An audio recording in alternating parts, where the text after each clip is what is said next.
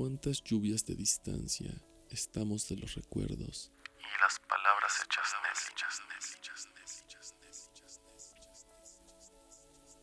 La lluvia es más intensa. La gente camina más rápido en ese momento.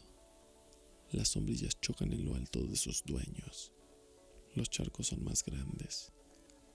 Y la histeria por evitar la lluvia es pronunciada. Él va caminando con esa tranquila desesperación de toda persona que disfruta del caos de temporada.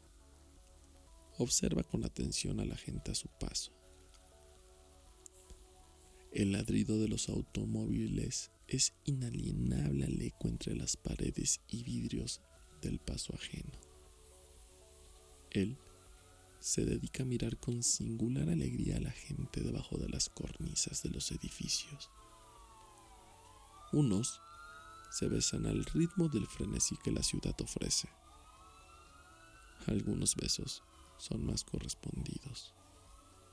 Otros se disipan al paso de la eterna fugacidad que el instante y la aplicación de citas virtuales dirigen.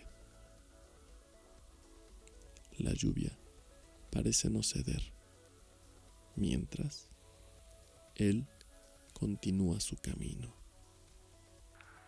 Sobre la avenida hay un olor amable hecho a base de las pisadas de los peatones y la última caída de las hojas. Es agradable al punto de causar una calma en esos pocos metros donde está estacionada la fragancia. Él sigue caminando y disfrutando de lo que será una de las últimas caminatas en una ciudad que dejaría de ser suya. Continúa a buen paso. El ruido blanco de la ciudad es casi imperceptible. El volumen de los audífonos es perfecto para evitar el armonioso desastre creado por la lluvia. La histeria llega al punto máximo de la zona. Los policías intentan ser un tramadol para aliviar el desgaste de la tarde. Aún más estruendosa. La gente busca un lugar más cálido para esperar el camión, el carro o el paso lento de la vida misma. Volveremos a vernos, a vernos, a vernos, a vernos. Mientras la lluvia sigue cayendo, él detiene el paso bajo un edificio. Venía tan concentrado que no había reparado en la distancia recorrida ya había caminado hasta Insurgentes y Eje 6 Sur. Volveremos a estar juntos. Lo que hace un muy buen vid y un bello recuerdo. Ese recuerdo el cual acompañó al hombre era el de una mujer que solo había visto una vez. Ese suceso pasó hace casi un año, después de una serie de eventos fuera de la agenda de ambos. Ella desapareció sin dejar rastro. Un día de marzo, él decidió llamarla para ir a comer. Deseaba saber de ella, respetando la distancia y el tiempo. Para su sorpresa, contestó alguien ajeno a la voz que esperaba oír.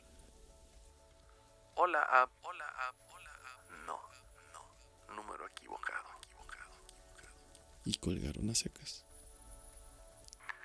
¿Qué pasó? ¿Qué pasó? Estará bien, estará bien. ¿Qué hice? ¿Qué hice? Oh, ¿qué hice? ¿Qué dejé de hacer? ¿Qué dejé de hacer? ¿Qué dejé de hacer?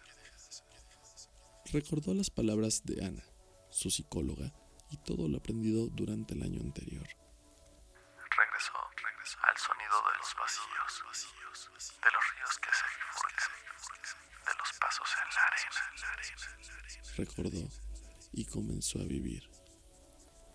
Días después de dicha llamada, decidió llevar su vida al siguiente nivel, a la exploración de todos los proyectos que jamás pudo llevar a cabo, a la par de continuar con cierto y moderado éxito su trabajo. Pasó de ser una persona meramente gris a tener ese brillo que no había logrado en los últimos años. A tomar confianza de sí, para sí, para sí. Creó una serie de vínculos con personas que jamás estarían en su radar.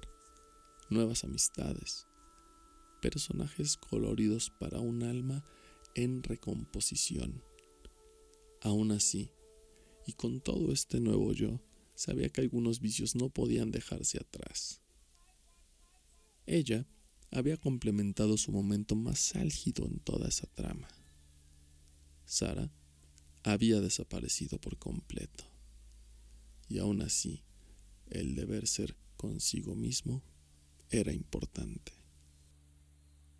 ¿A qué cantidad de humanos se les manifiesta ese sueño en el plano de la realidad?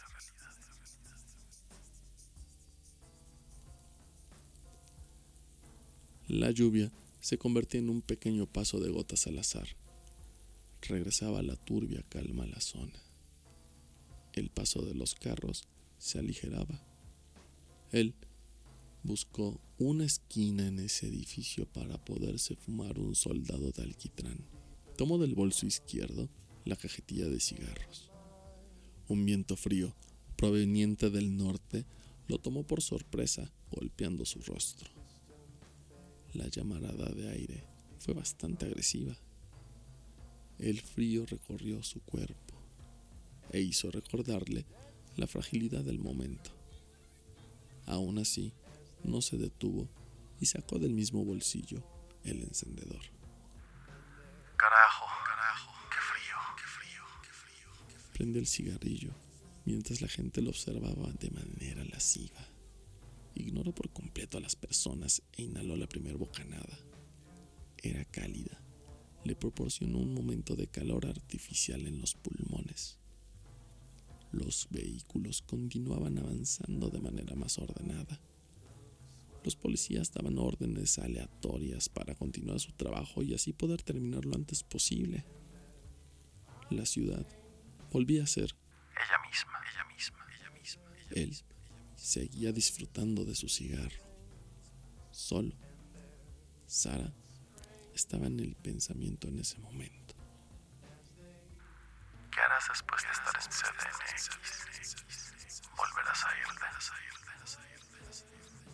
Tras recordar esa frase, decidió apagar su cigarrillo y se dirigió a la cafetería que estaba en la colonia Narvarte. Antes, sacó el celular para poder cambiar de música. Pensó en ese playlist para la ocasión. Navegó en la app, tomó la primera canción y dispuso del camino en modo random. De pronto sintió algo, la necesidad de mirar hacia un punto. Sé que tú, quien lee o escucha estas líneas, también has podido sentir esa sensación. ¿Alguna vez has experimentado una mirada de la cual eres prisionero y desconoces la razón?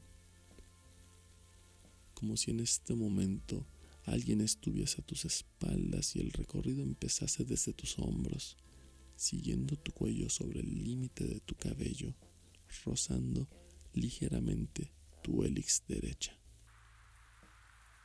Estoy bien, estoy bien, estoy bien, estoy bien, estoy bien. Al buscar esos ojos entre el mar de personas, encontró ese color ámbar oscuro visto antes.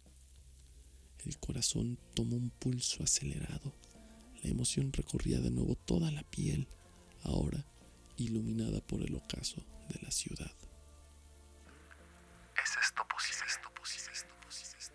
Los ojos se perdieron. No los pudo encontrar. La ansiedad hizo presencia, mientras la nicotina cobraba la primera factura. Parecía perder el control. Cerró los ojos. La lluvia volvía con mayor fuerza. Recordó las palabras dichas por Sara en su encuentro fugaz. Inhaló, inhaló y exhaló, exhaló, exhaló. Una cortina de aire caliente nubló su vista. Pensó en todas las posibilidades.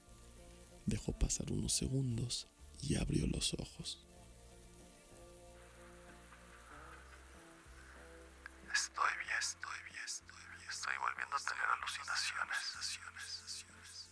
La lluvia lo cobijó entre el neón y la melodía ruidosa de la avenida. Era ella, era ella, era ella. era- De pronto volvió a encontrar paz. Pensó que quizá era alguien con unos ojos similares.